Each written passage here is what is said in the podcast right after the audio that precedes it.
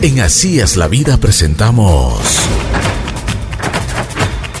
a nuestro invitado.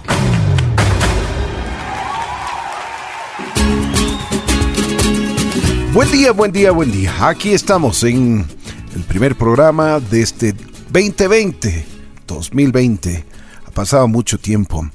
Bueno, y así también ha pasado las experiencias que hemos tenido en el mundo de la música.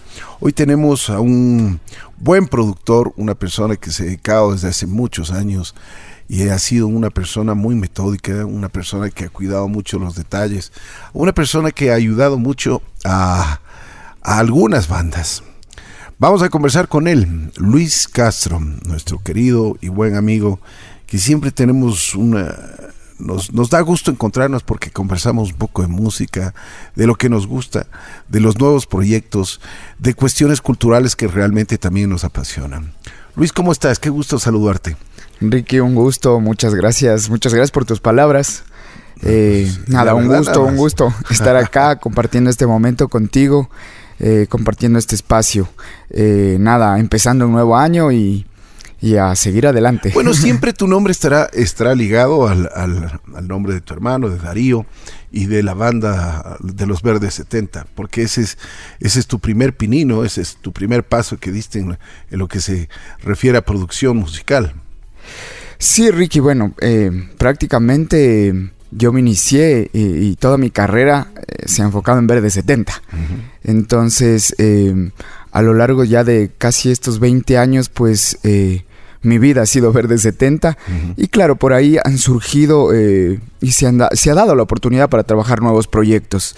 Eh, agradecido con la vida por, por, estar ligado con, la música y poder vivir de la música. Chévere, pero bueno, vamos por el principio. ¿Dónde naces? ¿Cuántos años tienes? Claro, a ver, eh, yo nací acá en Quito. tengo actualmente 40 años de edad. Pero 40 añitos. estás te conservas bien. ¿ah? Por suerte creo que sí. Qué bueno, qué bueno, me alegro. Eh, ¿Cómo era tu hogar? ¿Cómo era, cómo, era, ¿Cómo era en tu casa? ¿Cuántos hermanos tienes?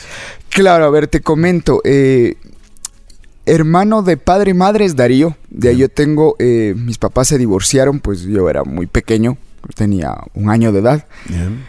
mi mamá se, se casa nuevamente cuando yo tenía unos 4 o 5 años. Y yo tengo hermanos por parte de madre, eh, tengo dos hermanos. Eh, con los que prácticamente me he criado, ¿no? Pues hemos vivido desde que prácticamente ellos nacieron. Eh, un hermano, mi hermana que tiene actualmente 35 años y un hermano de 30 años. Que se llama Daniel, Daniel Carrión, y él trabaja también con nosotros. ¿Ah, él estudió sonido y se ha dedicado a trabajar con la banda. Eh, y hermanos por parte de padre, tengo cuatro hermanos más. Bien. Sí, sí, sí. O sea que son los de ellos, eh, los nuestros. Claro, y todos claro, claro, claro, todos juntos de acá. Qué bueno. ¿Cómo era, cómo se llevaban con Darío? Sabes que bastante bien. Eh, la relación con Darío. Creo que como, como toda relación de hermanos, como toda, claro, en las familias siempre hay fricciones, peleas, discusiones. Pero lo lindo es que siempre hemos estado ahí. ¿Por qué eh, esto de la música? ¿Quién les inculcó la, parte musical? ¿Dónde nace? Claro, a ver, yo creo que eso eh, está en la sangre, definitivamente. Y más que nada, bueno, Darío, Darío creo que es el que desde muy pequeño él, eh, tenía ya en la sangre la, música, ¿no? desde muy pequeño recuerdo que él ya estaba en el conservatorio, empezaba a escribir. De hecho, más que por ahí, creo que él, empieza a meterse en el mundo de la música, ¿no? Eh, mi abuelo paterno, eh, él era escritor, eh, hacía poesía infantil. De hecho, fue él el que creó el himno a Tulcán. Ah. Algunas ciudades de, la parte del, del, norte del país. y mi papá también escribe, ¿no? Entonces, por parte de, la familia materna, también todos eh, les gusta la guitarra, la música, entonces eh, por ahí creo que Darío desde muy pequeño él, tuvo bastante, bastante acercamiento y atracción por la música. Eh, yo de alguna manera al comienzo era como un poco desentendido más bien. me gustaba mucho el, el deporte. Yo desde muy pequeño, de hecho, estuve en la escuela, en la selección de atletismo, de fútbol, eh, participando en ese tipo de actividades, metido en eso. Y más bien ya conforme fuimos creciendo, eh, ya en la escuela, en el colegio, perdón, eh, ahí es que yo empiezo un poco a tener acercamiento por Darío, porque Darío ya empezaba a formar sus bandas, a tener amigos, tenía ya su, su banda y empezaban a tocar, ¿no? O a ensayar. Y yo empecé a tener acercamiento y empecé ya a tenerle gusto a, a- a la música, ¿no? Es importante eso. ¿Qué, ¿Qué hacías, por ejemplo, en el colegio? ¿Cómo te fue en el colegio? ¿Eras buen estudiante? ¿Eras dedicado? ¿Sabes que en el colegio yo, bueno, me considero creo que un estudiante término medio, quizás no, no era dedicado, no era dedicado, eh, pero, pero bueno, compartía, me gustaba compartir mucho con los, con, con mis amigos y, y- y- y- y como te digo, enfocado en ese tiempo en el deporte, El deporte. en el deporte, me gustaba mucho el, el deporte, estaba metido en la selección de atletismo, gimnasia, fútbol, me encantaba pasar en eso. ¿Cómo nace Verde 70? Primero, ¿por qué Verde 70? ¿Cómo- ¿Por qué el nombre? O sea, ¿a quién me, me- imagino? Bueno, el líder de la banda, indiscutible, y eso se nota a leguas. eh, Eso, eso, eso. La primera vez que les vi, me acuerdo, eh, los hermanos Betancourt, quienes hicieron, ellos eh, funcionaban en en ese tiempo de manager de, Claro, en ese momento... eh, de los Verdes 70. por- casi cerca del año 2000 eh, apareció Sponsor Group. Sponsor. Sponsor claro. Group, claro. eh, que era eh, eh, esta manera de disquera eh, que, que- que- que trabajó con Las Lolas y con Verde 70. Claro, con era dirigida sí. por Roberto Betancourt y Alex Roberto. Es, definitivo. Ellos fueron eh, los que... eh, Tuvieron buena visión, con la Por supuesto, claro que sí. Yo creo que Lo hicieron se formó un buen equipo de trabajo. Sí, sí. Y eh, yo aprendí mucho también de ellos, aprendí mucho de ellos. Entonces, eh, claro, Darío venía estudiando en el colegio y ahí tenía, eh, tenía su banda, él estaba en el colegio francés y ahí es que van haciendo todo esto, ¿no? Eh, ahí lo conoce a David Arizaga, el anterior baterista de, de Verde 70. Eh, y posteriormente a esto aparece, lo conocen a Diego Sá.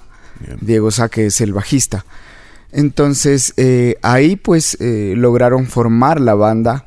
Eh, recuerdo en algún momento que hicieron algún concurso en un bar en San Antonio de Cabeza, en ese tiempo que quedaba por la Ujú, WIM, pero ujú. un concurso organizado por el municipio. y hicieron un concurso de bandas, recuerdo.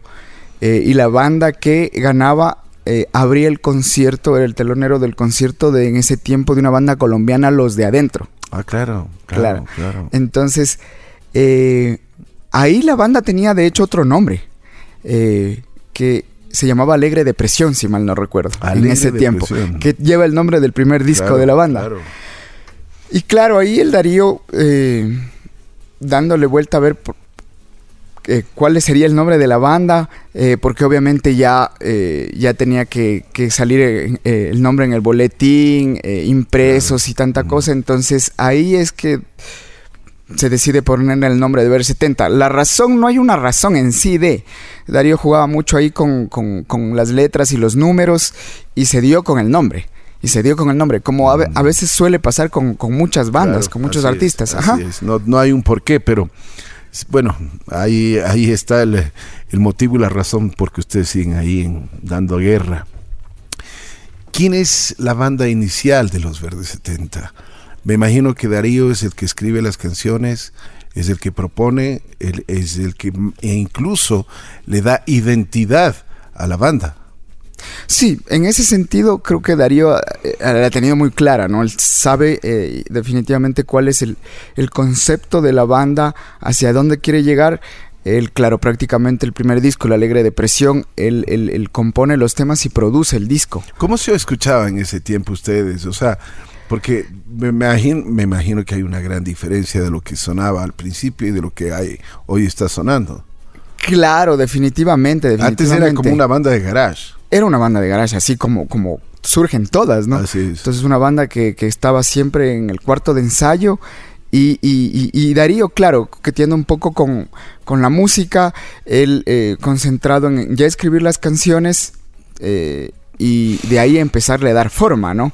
Entonces, eh, definitivamente creo que ha habido un proceso y, ha, ido una, ha habido una evolución a lo largo de todo este tiempo con, con, la banda y con Darío, definitivamente, ¿no? Entonces, desde el primer disco de La Alegre Depresión, el segundo disco, El Ruta Melancolía, que hubo la oportunidad, se tuvo la oportunidad de grabarlo en Argentina con un productor, con Mario Breuer. Entonces eh, ahí se dio un salto gigante también. Eso te iba a preguntar, en, mm, ¿cuál fue la experiencia con Mario? Porque es uno de los mejores productores que tenía en ese tiempo eh, la música argentina. Sí, ahí en ese tiempo... Eh, en ese tiempo yo estaba un poco desvinculado en la parte ya ejecutiva de la banda porque yo, yo tuve el primer acercamiento con la banda como tour manager. Como tour manager. ¿Qué tal ser tour manager? Eh, es una responsabilidad bastante fuerte. Eh, ¿Cuáles son tus obligaciones y responsabilidades? Es increíble toda la experiencia que se fue teniendo porque, claro, acá tú sabes un poco, eh, el sector musical acá de Ecuador es bastante complejo porque no, no somos una industria desarrollada como, como lo es la mexicana o la argentina o la chilena. Entonces, no hay escuela y, y, tú tienes que ese rato ir asimilando todo y tratando de, bueno, coger experiencias de otra gente, eh, de otras bandas, para ir un poco emulando captando eso y, ahí defenderte. Entonces no, existía un manual y dices, esto tienes que hacer. Era, oh, yo, yo empecé ya la universidad y a mí lo que de alguna forma me sirvió en su momento fue, tenía bases, yo estudié administración de empresas hoteleras y me gustaba mucho la organización de eventos. Entonces de eso de alguna forma me, me sirvió, me ayudó como para eh, ir captando todo eso e irle dando un orden, ¿no? Eh, y claro, como te decía, la responsabilidad es como tour manager es bastante fuerte porque estás en el evento en el momento de la verdad. Entonces, y ahí suceden muchísimas cosas. Además que tú eres el primero que llegas y el último en irte. Exacto, exacto. es cierto? Claro, claro. Y ante los problemas, tu poder. Tú eres el que soluciona. Tenerla, claro, tener esa sensibilidad para poder solucionar y sacar a flote y todo en función de también del bienestar de la banda. Tienes el público, tienes los organizadores, hay mucha gente alrededor, ¿no? Entonces, eh, es una responsabilidad grande, pero, pero ha sido lindo, creo que es toda, toda la experiencia que, se, ha, tenido, ¿no? Bueno, ¿qué pasó con los Verdes 70? ¿Cuál fue el primer disco que, sonó? O sea, ¿cuál fue el hit? Claro, a ver, eh, el primer disco se lanza en el año 2000, eh, fue La Alegre Depresión, y el primer tema que se lanzó en su momento fue... Eh, no, Me Tienes, Me Puedes, Me Dueles. me Tienes, Me Puedes, Me Dueles. Era increíble, bueno, yo en ese momento todavía empezaba a tener recién un acercamiento con la banda, eh, verlo a mi hermano, o sea, yo tengo una gran admiración porque él siempre luchó por sus convicciones. Eh, y de hecho creo que en su momento, como en muchas familias se da, cuando tomas la decisión de, ah, quiero ser músico, eh, la luchó. y salió adelante y de pronto ver eh, que, mi hermano estaba dando ese paso, que él logró formar la banda, que ya grabó un disco y que empieza a sonar en las radios, era como que wow, qué bien, qué bien la luchó y la, está, consiguiendo. su camino. Está haciendo su camino. Entonces, eh, él estudiaba en su momento arquitectura. Y claro, llegó un momento o un punto en el que él dijo, para mí es la, la música como profesión y, y la arquitectura como un hobby. Cambió. Entonces, admiro mucho eso. Y eso también a mí me ha servido bastante, eh, es como una base para mi vida, ¿no? Por supuesto. Por supuesto. Vamos a escuchar entonces la primera canción de Los Verdes 70, ¿les parece? Vamos, preséntalo, por favor. Claro, aquí va para todos ustedes, me tienes, me puedes, me dueles. Aquí están Los Verdes 70.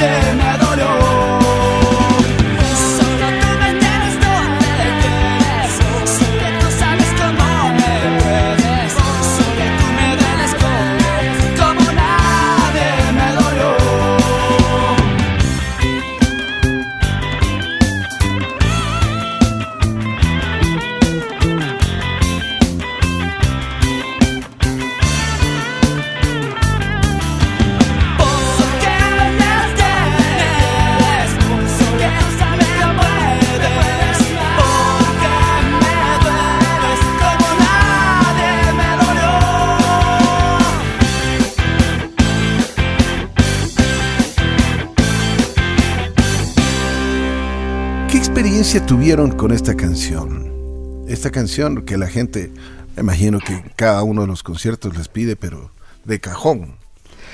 Sí, claro, es una canción que creo que se enquistó bastante eh, hondo en el, en, el, en el, fondo del corazón de la gente, ¿no? eh, caló bastante bien y, y, y, y, claro, es una canción que, que, hasta ahora en todos los conciertos la piden y obviamente se la, se la toca. eh, fue lindo ver, yo creo que igual fue el, fue el primer tema que se lanzó, tomó su tiempo para que empiecen ya a, generarse conciertos pero prácticamente fue como que el tema que, que le abrió las puertas a la banda y, y eso hizo que, la banda gire, gire el país prácticamente, ¿no? Fue, una, fue realmente una nueva propuesta que la gente quería y tenía ya en disposición frente al escenario. Decían, ya, por lo, o sea, hay otros, otro sonido de lo que ya los tenían acostumbrados. Simplemente ya, ya, ya empezaba a florecer la industria musical, si se puede decir de esa manera, en Ecuador. Sí, yo creo que fue interesante, justamente como tú lo dices, llegó un momento eh, eh, crucial. De hecho, justamente a veces creo y considero en lo personal que para que surjan eh, los proyectos, y en este caso artísticos, musicales, tienen que haber eh, algunos, algunos ejes, ¿no?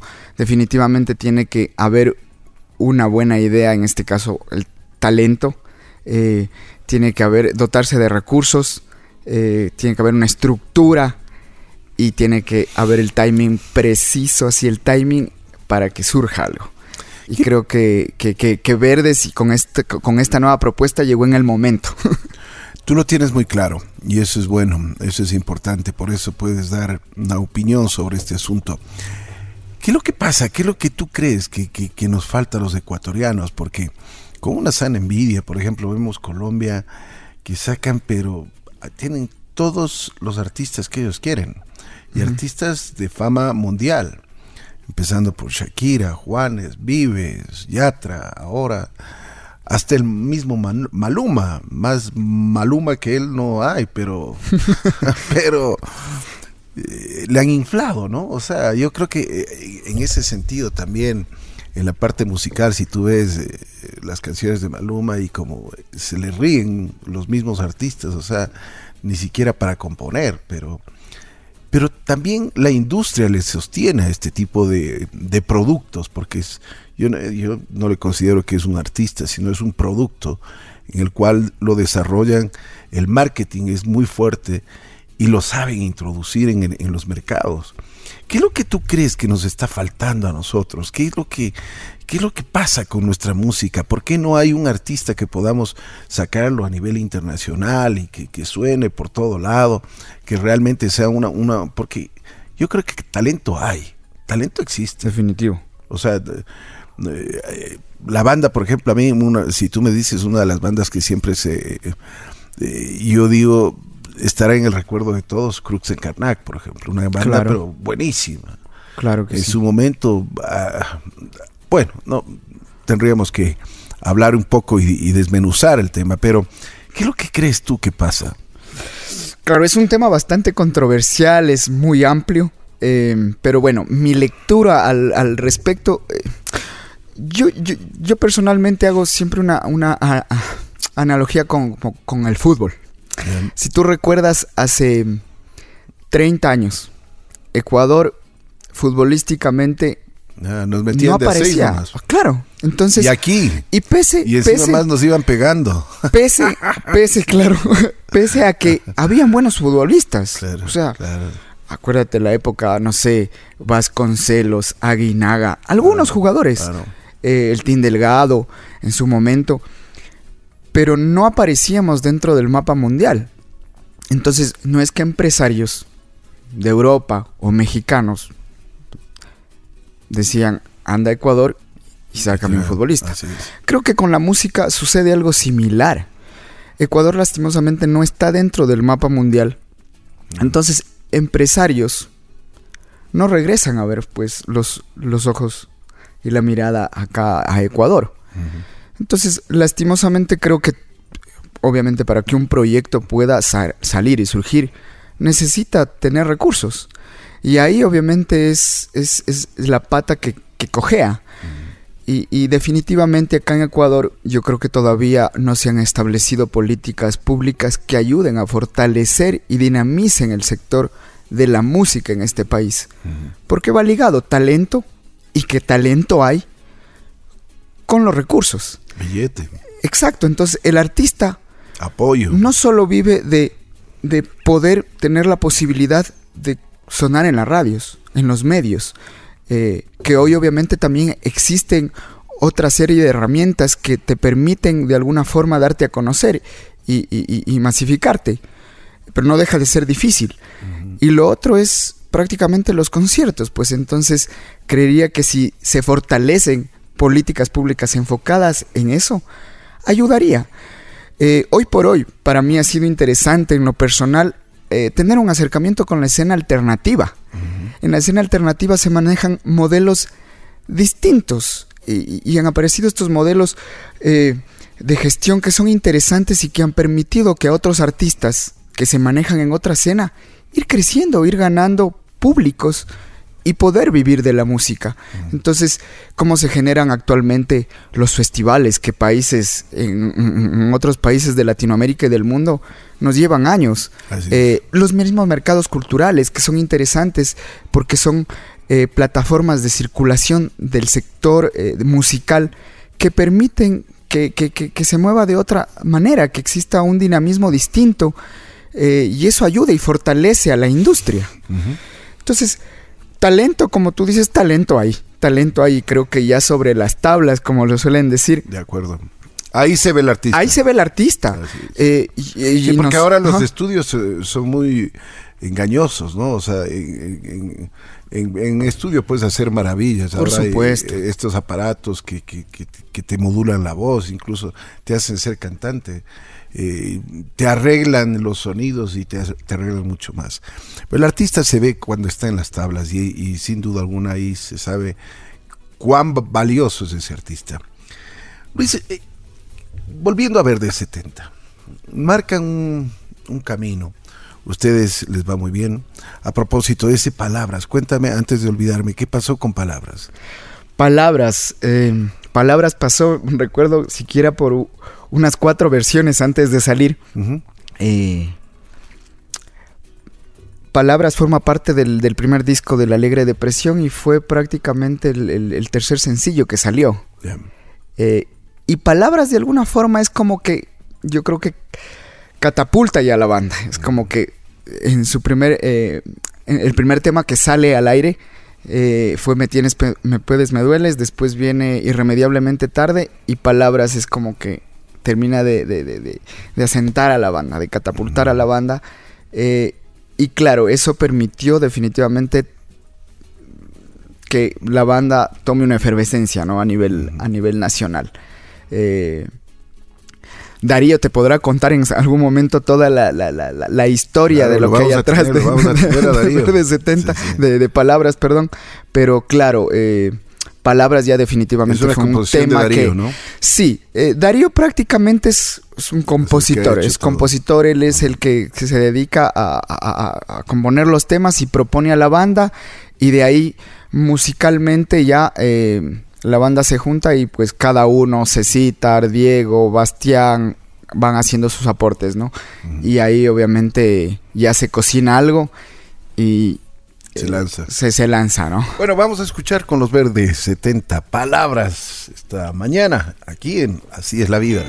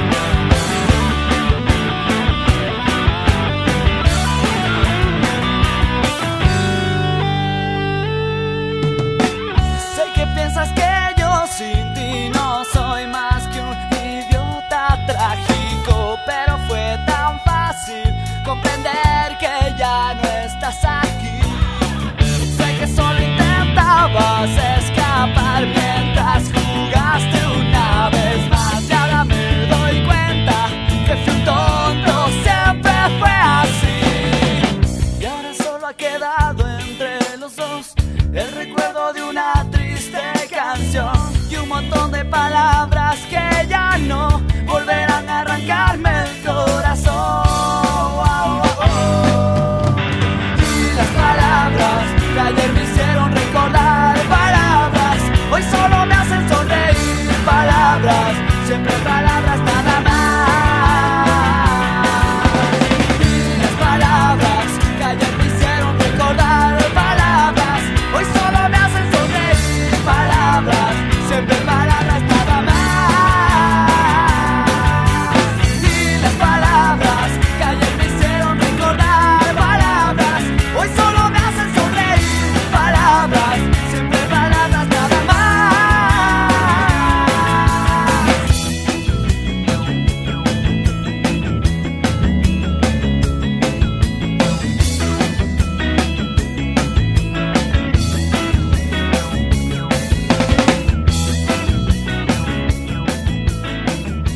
Volviendo a lo que te decía sobre el asunto este de, de Verde 70, eh, llega un momento que, alcanzan, eh, como es lógico, alcanzan mucha popularidad.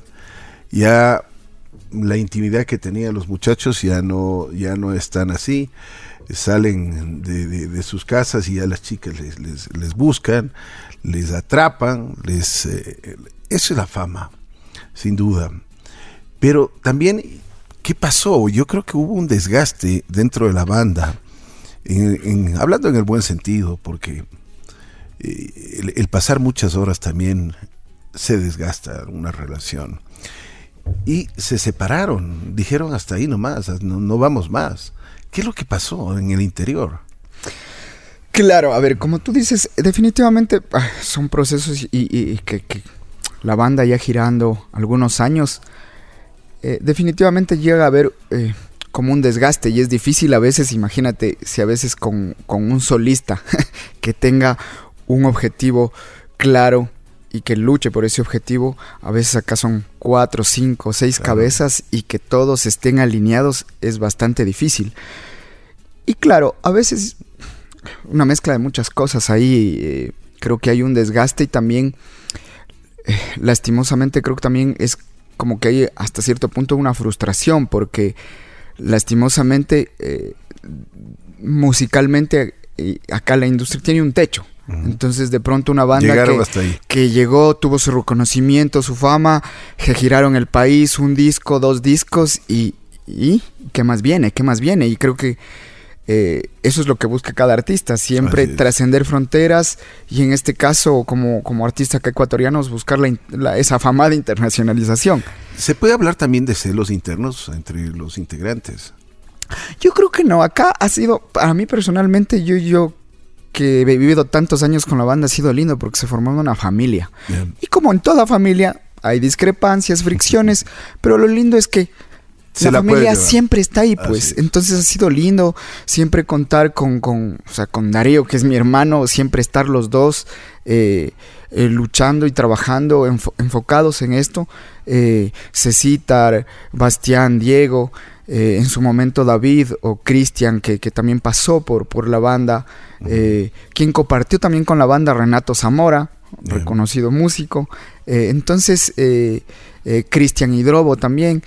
Entonces eh, se formó una familia y es, y es, y es lindo. Entonces, eh, más que tener ahí roces, discrepancias, o sea, se los tenía, pero pasa por eso. Más que nada es una cuestión de, de- de- de que ya hay un desgaste y de que no pasa nada. Y también creo que cada uno, como algo creo normal dentro del proceso, quiere explorar nuevas cosas. Y surgió en, en su momento también, Darío empezó a explorar otras cosas como, y, como solista. Eh, y por eso de ahí, después de, de la separación, viene el proyecto del, del Naturaleza Humana. Cecita se va a estudiar a Berkeley, eh, Diego Sá se va a Estados Unidos, David Eh, de hecho, empieza a componer y empieza y grabó un disco. Así es. Y cada uno toma su camino. Yo temporalmente me separé también de la banda, pues porque ya era como que ahí llegó. eh, y fue un momento fuerte, fue un momento duro. Eh, recuerdo cuando hicimos la gira, hicimos una gira de despedida y, y- y- todo lo que se entregó es, es todo lo que se vivió. Prácticamente para mí fue interesante como yo, en lo personal, como te digo, estoy muy agradecido de la música porque fue lindo como, como me fue, eh, fui metiendo en este mundo y lo que me ha entregado, lo que me ha hecho vivir. Eh, prácticamente el escritorio se, era la carretera, estar en una van Claro, en la carretera y, y- y se armaban tertulias y, topar cosas de la vida que a uno le, le- le nutre el alma, o sea, y empiezas a tener sensibilidad de otras cosas eh, que, que- que te lo puede dar eh, el arte en general, a diferencia de, de- de otro tipo de, de actividades. Entonces empiezas a... y tienes experiencias eh, increíbles que, que te permiten llegar a esa sensibilidad, Así como es, te digo, en algún momento Diferentes. estar en un punto donde ves que todo es eh, increíble eh, y de pronto al siguiente día te vas a una ciudad donde todo es un caos, Claro. eh, las condiciones cambian y todos esos matices te hacen vivir otra Por cosa, supuesto. pues, y entender la vida desde otra perspectiva. Luis, una pregunta. ¿Quién ponía las reglas? Las reglas y los, los- las responsabilidades en la banda.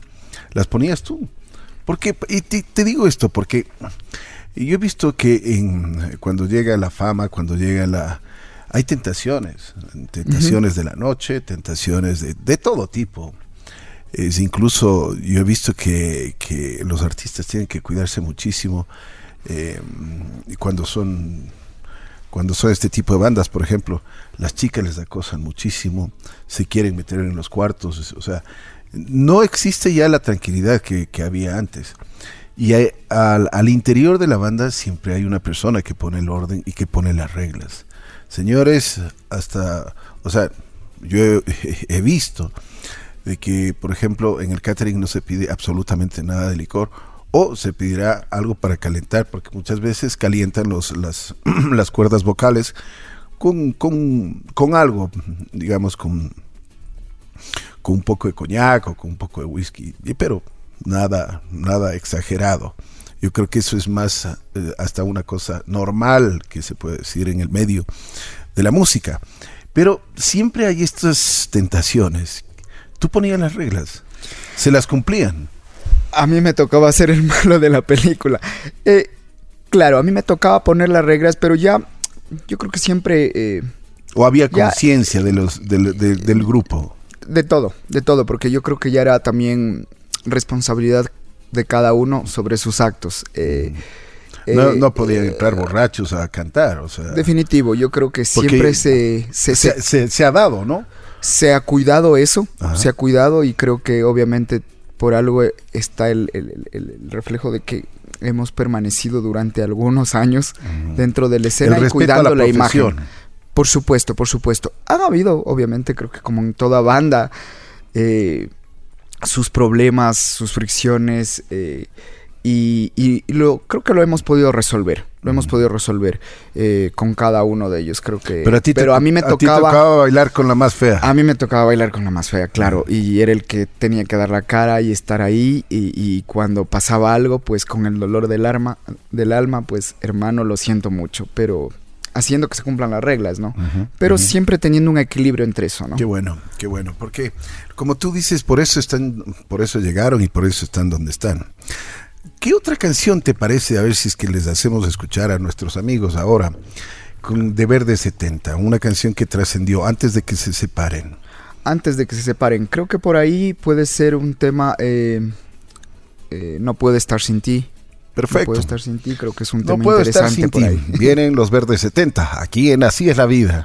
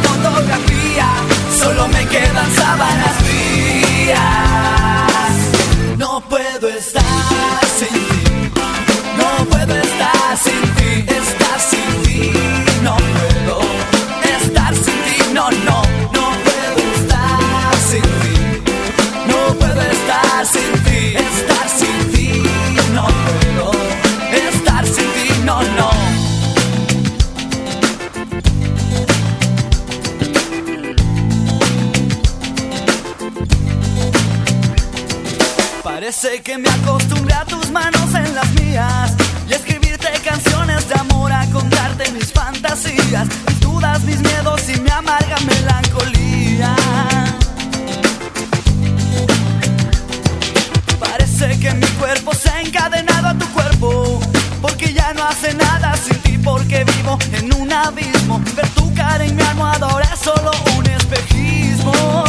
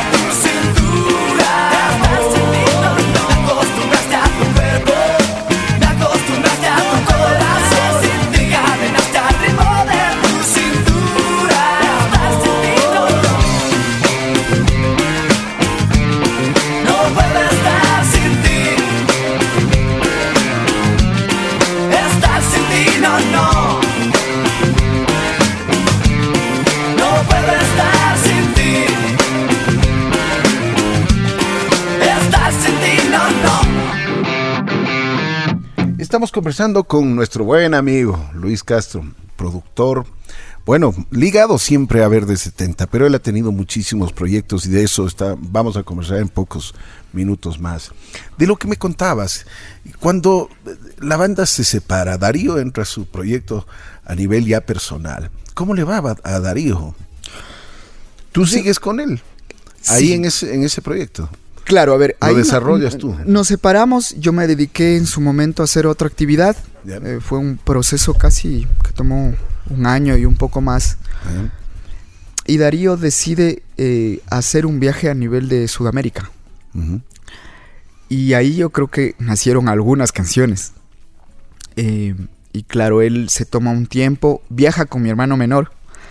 Em, Crecimiento personal. Sí, yo creo que fue bastante un crecimiento personal ahí, encontrarse con él mismo, eh, buscar un nuevo camino. Bueno, eh, el nombre del, nombre del, eh, del, disco lo dice todo, ¿no? Naturaleza, humana. naturaleza humana. O sea, ya con eso ya te dice, oye. Sí, sí, por supuesto. Algo pasó, el, ¿no? El, tema topa muchas aristas, ¿no? Te habla del aspecto existencial, humano, social. También habla del amor. Entonces, es un poco lo que creo que él quería explorar y que suele pasar en los artistas, Así ¿no? es, Eh, así es. Y es interesante eso. Yo creo que también a mí en lo personal me sirvió mucho también para, para, a veces eh, yo creo que es importante también uno sacar del cajón todas las cosas y, y- y- y empezar eh, a Limpiar el cajón. limpiarte, porque creo que estamos llenos de bastantes condicionamientos y a mí fue un momento como que fue una caída libre.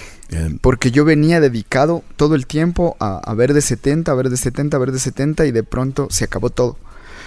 Y fue un momento en el que, como te digo, fue una caída libre y me permitió explorar otras cosas. Eh, se abrieron otras puertas. Y, y eso fue también lindo para mí, eh, eh, experimentar eso, vivir eso. Entonces, claro, Darío realiza este viaje por, por Sudamérica y regresa y simplemente dijo, ñaño, tengo aquí estos temas, te sumas, Voy a estudio. te sumas, y yo encantado de la vida. O sea, no lo pensé dos veces, no lo pensé dos veces porque yo ya me estaba empezando a, empezando a hacer otras actividades.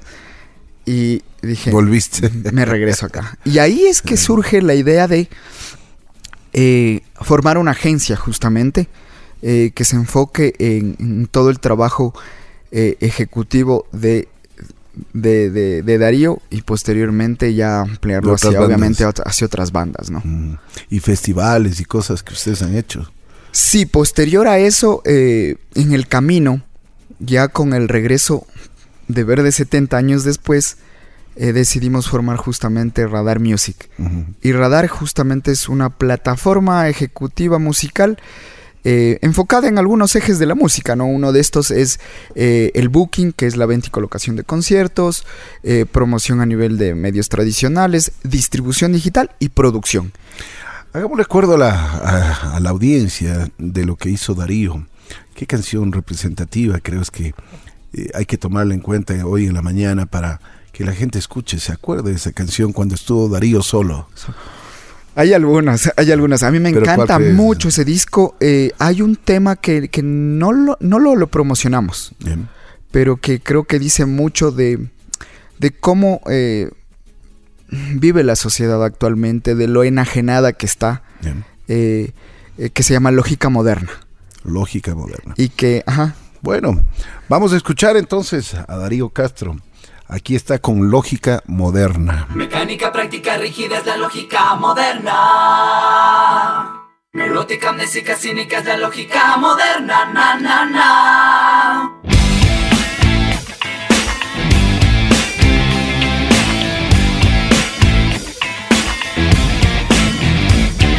Mecánica práctica rígida es la lógica moderna.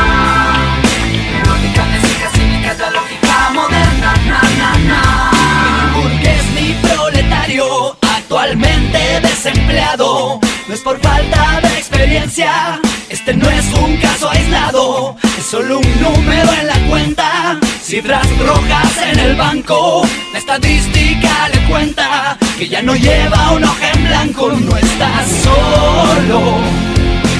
Alguien se lo dijo, en esto no está solo.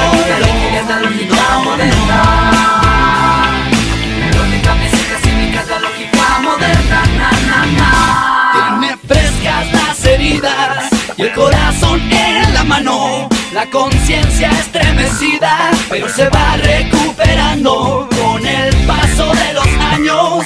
Ya se fue desdibujando, abrió mitos y secretos. La vida no pasa en vano y en el fondo. Si piensa, ríe, calla, existe, importa No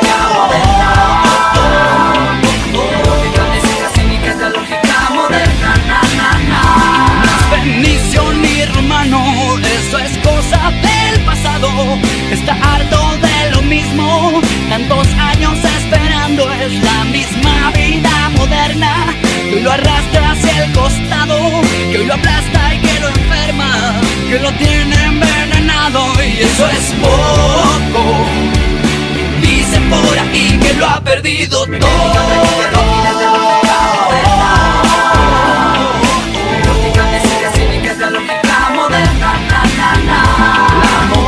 Ha puesto en venta con las leyes del mercado. La conciencia entró en oferta y casi todo está arreglado.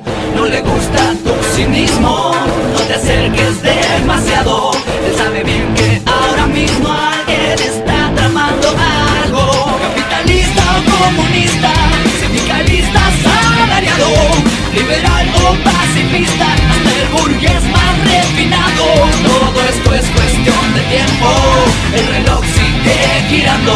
Nada hacemos al respecto y nuestro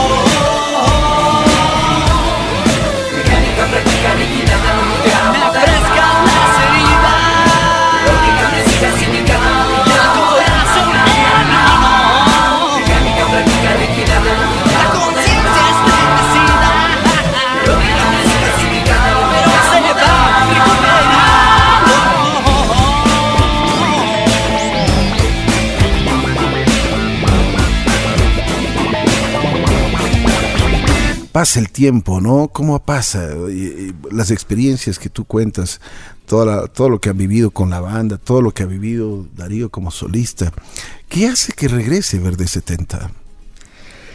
Claro, recuerdo por ahí, eh, todo surgió eh, en algún momento por algún concierto en Nueva York.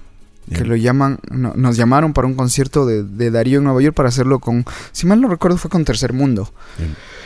Eh, y claro, eh, estando allá, un poco empieza a surgir la idea de el retomar del 70 y ya el Darío empieza a coquetear con esa idea. Eh, regresa y empieza a tener contacto con, con David, de ahí con, con, con Cecitar y con Diego.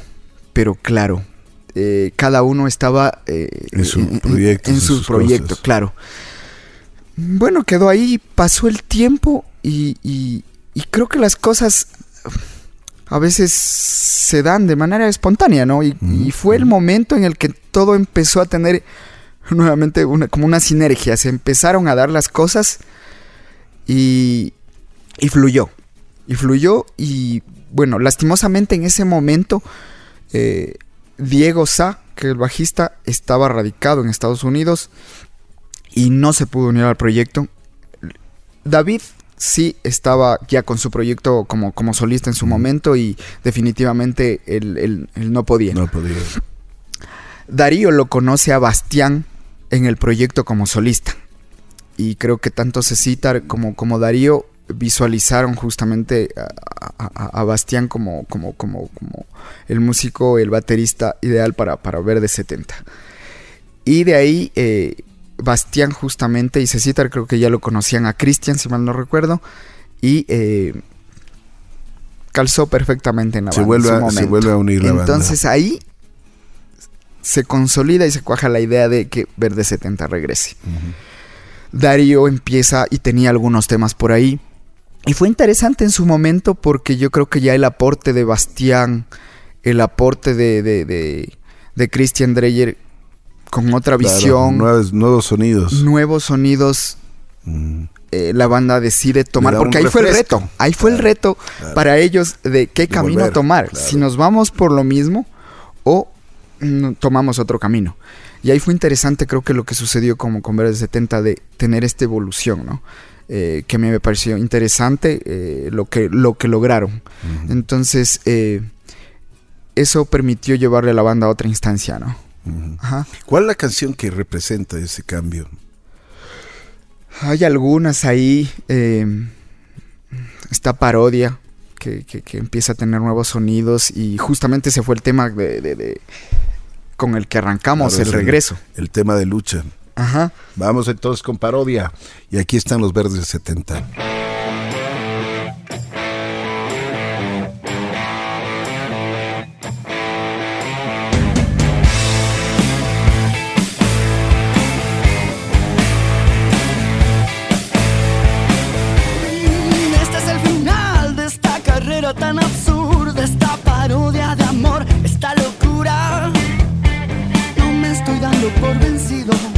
Único que digo, amor, es que la vida, el tiempo, la distancia nos desubicó. Esta es la segunda vuelta de una extraña bienvenida y se avecina ya la despedida. No te lo tomes tan a pecho, más que palabras son hechos los que nos llevaron a este lecho de dolor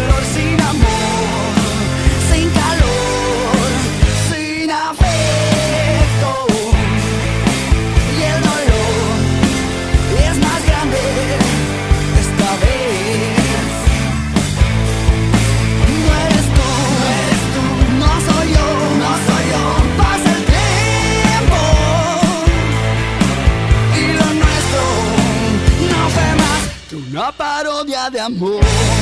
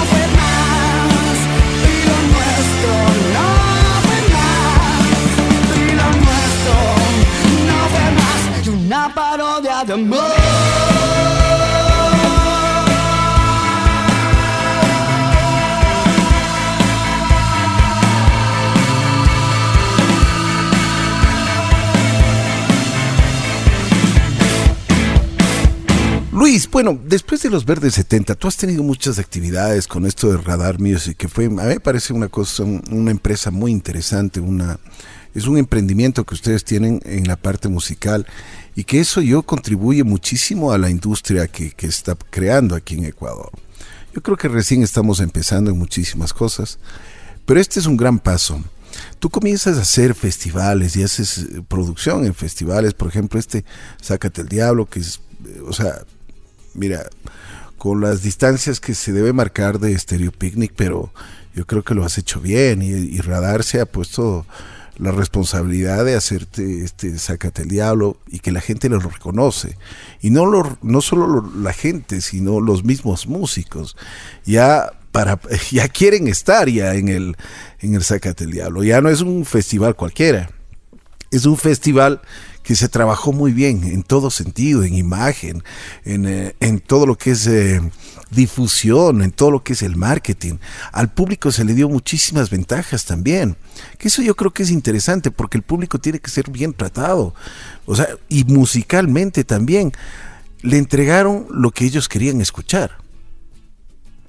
Por supuesto, yo creo que eh, ahí, bueno, es un proyecto que ahí se lo trabaja con alguna gente, ¿no? Yo creo que ahí es un trabajo en conjunto. en Radar, ahí lo trabajamos justamente con, con Darío, Jorge Asanza, que es uno de los socios de, Radar y, uno de los creadores y mentores también de Saca el Diablo. Está Bastián también y ellos de hecho son como, como la cabeza visible, la cara visible de, de el Diablo. Es interesante lo que, lo que, lo que, lo que se ha logrado con Saca el Diablo, eh, que surge de la necesidad, ¿no? De, del público de, vivir otras experiencias. Y es interesante cómo eh, los festivales eh, permiten llevar a otros ámbitos eh, la música y tener otra experiencia a través justamente de la música, porque Saque el Diablo tiene música, hay arte en vivo, eh, hay comedia, eh, hay feria de diseño, emprendimientos, gastronomía. entonces, lo que sí no, hemos hecho enfoque justamente a través del festival es en, en la experiencia, de que tanto el público y todos eh, los componentes que forman parte del festival eh, tengan una experiencia distinta. Entonces, eso creo que te permite eh, ir caminando y tener una construcción distinta, ¿no? Sí, entonces personalmente ha sido creo que una, una, linda experiencia haber formado Pero se ha formar parte de esa Se ha sembrado y yo creo que eso va a seguir creciendo cada vez más. Definitivo, no deja de ser difícil, es, es, muy complejo la construcción de los festivales y en un mercado tan pequeño como, como, como acá, como el nacional, el ecuatoriano. Eh, mientras en otros festivales, en otros países, eh, tú puedes crecer eh, de manera mucho más rápida porque el público, porque claro, son poblaciones mucho más grandes. Acá en Ecuador tenemos esa limitante, pero se ha ido trabajando siempre los festivales, obviamente hay que tener una visión eh, a largo plazo y, creo que los resultados justamente eh, no simplemente los económicos, sino que hay resultados que, que, que, que también hay que traerlos a colación, que, no son tangibles, pero están ahí y que vas logrando y que hay que lograr ese equilibrio. Tú como productor ejecutivo, ¿estás, estás contento? ¿Estás, creo, ¿Crees que estás en el buen camino? Yo creo que sí, o sea, eh, nosotros hemos ido, creo que, construyendo esto paso a paso y, entendiendo que la dinámica acá del, sector musical, como dicen muchos músicos, ¿no? Esto no es una cuestión de, velocidad, sino de resistencia. Claro, el camino del músico es largo, muy largo. Yo creo que es igual, o sea, un factor principal, yo creo que en cualquier actividad que el ser humano haga es el amor, la pasión. Y, eso yo creo que es una energía vital que, que, que, no desaparece, pues, ¿no? O sea, eso, eso te mantiene vivo.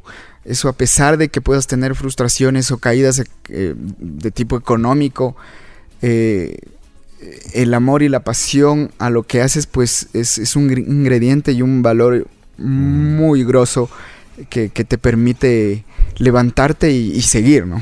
Una cosa que realmente ha gustado y eh, impresionó al público, aparte de la parte musical de, Los Verdes, fue cuando sacaron todo esto, este, este famoso libro de Exitonía, que realmente fue un, muy agradable para, para, la vista, fue una, una edición pero muy especial, con unas fotografías extraordinarias.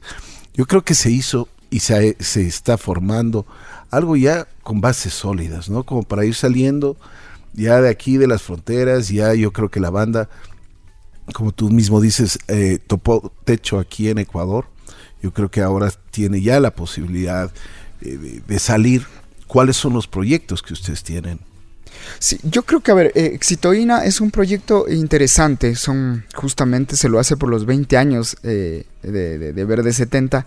y, y, el libro es interesante porque, como tú dices, recopila y resume ahí toda la, trayectoria de la banda, ¿no? Todas las vivencias que ha tenido a través de, todos los discos que, ha venido haciendo, ¿no? El Alegre Depresión, Ruta Melancolía, el disco en vivo, está un poco habla de naturaleza humana y lo nuevo de Verde 70. Em, lo nuevo, eh, oh, yo creo que, bueno, nosotros desde hace unos cinco años, más o menos, con, con Radar, eh, venimos nos estamos involucrando con, estos mercados culturales. Y ha sido un proceso que nos ha tomado tiempo. Eh, y, es interesante porque estos mercados culturales eh, te enseñan nuevas formas, ¿no? O sea, hemos podido tener la posibilidad de, estar en el, en el Mixur, en Circularte, en Finpro, en el AMP, eh, y ahí te digo, es interesante como esta escena a veces, eh, de hecho, alternativa maneja nuevos modelos y uno va aprendiendo, abriendo la mente eh, y eso te, permite buscar y direccionar las cosas de otra manera. yo creo que bueno, ahorita ya se ha dado ese paso, era crucial para nosotros a los 20 años, fue un reto de, de, por los 20 años qué se hace para no salir con lo mismo o caer en lo mismo que, pasa con muchos artistas, que quizás es, bueno, lancemos un tema más y se sigue, y se sigue, se sigue. Yo creo que una de las características en este caso de la banda y lo que le ha dado eh, eh, una vida larga es que siempre eh, la banda se ha concentrado y se ha enfocado en conceptos. Entonces, en no simplemente hacer un sencillo y lanzarlo o, unos dos sencillos e irlos lanzando, sino tener un concepto, consolidar en un concepto algo y empezarlo a trabajar. Y eso creo que tiene una construcción distinta. Si bien toma tiempo, toma tiempo, pero creo que te vas trazando un camino. Esa construcción de ese camino es distinto y te, te, lleva a otro lado, te lleva a otras instancias. Entonces, eh, eh, el disco, el, proyecto de Exitoína fue un reto grande y claro, prácticamente era eh, presentar este primer libro documental de una banda de rock nacional, eh, que es un libro de colección mm, de pasta dura de 30 por 30, es un libro grande. Bien presentado. Y, claro, la idea era un poco dejar un archivo acá dentro de la escena musical nacional, que quede ahí registrado todo el trabajo que se ha hecho con la banda, todo el proceso que ha vivido la banda. Entonces creo que se lo ha logrado. Eh, prácticamente estamos eh, continuando con, parte de la, de la gira. Eh, ya hemos tocado en algunas ¿Cuántas fechas ya tienen? estamos ya con algunas fechas para, para febrero, marzo. De ahí continuamos y prácticamente el cierre lo vamos a hacer entre junio y julio. Ya de, la gira del, concepto como tal exitoína, ¿no? Bien, bueno, Luis, te quiero agradecer muchísimo. Gracias por haber aceptado la invitación, conversar. Eh, vamos a invitar a los miembros de la banda algún momento para conversar sobre los Verdes 70. Y gracias a ti también por contribuir con la escena musical en muchos aspectos. Esperamos que Radar Music también siga acogiendo a más artistas y que les dé la oportunidad para seguir avanzando en esto de la música. Gracias Luis, muy gentil. Dales un abrazo a toda la banda. Muchas gracias Ricky, gracias por el espacio, eh, interesante poder compartir este momento. Es difícil poder abarcar todo en un momento, pero, pero no, lindo, lindo, lindo, eh, contento por, por, este momento, gracias por, por el espacio. ¿Con qué, ¿Con qué canción cerramos? ¿Con qué canción cerramos? Cerremos con la última canción pues que, ha lanzado Verde 70, 100 años. 100 años. 100 años no son nada. Gracias Luis. Luis Castro estuvo con nosotros desde Así es la vida. Muy gentil. Gracias Ricky, un abrazo.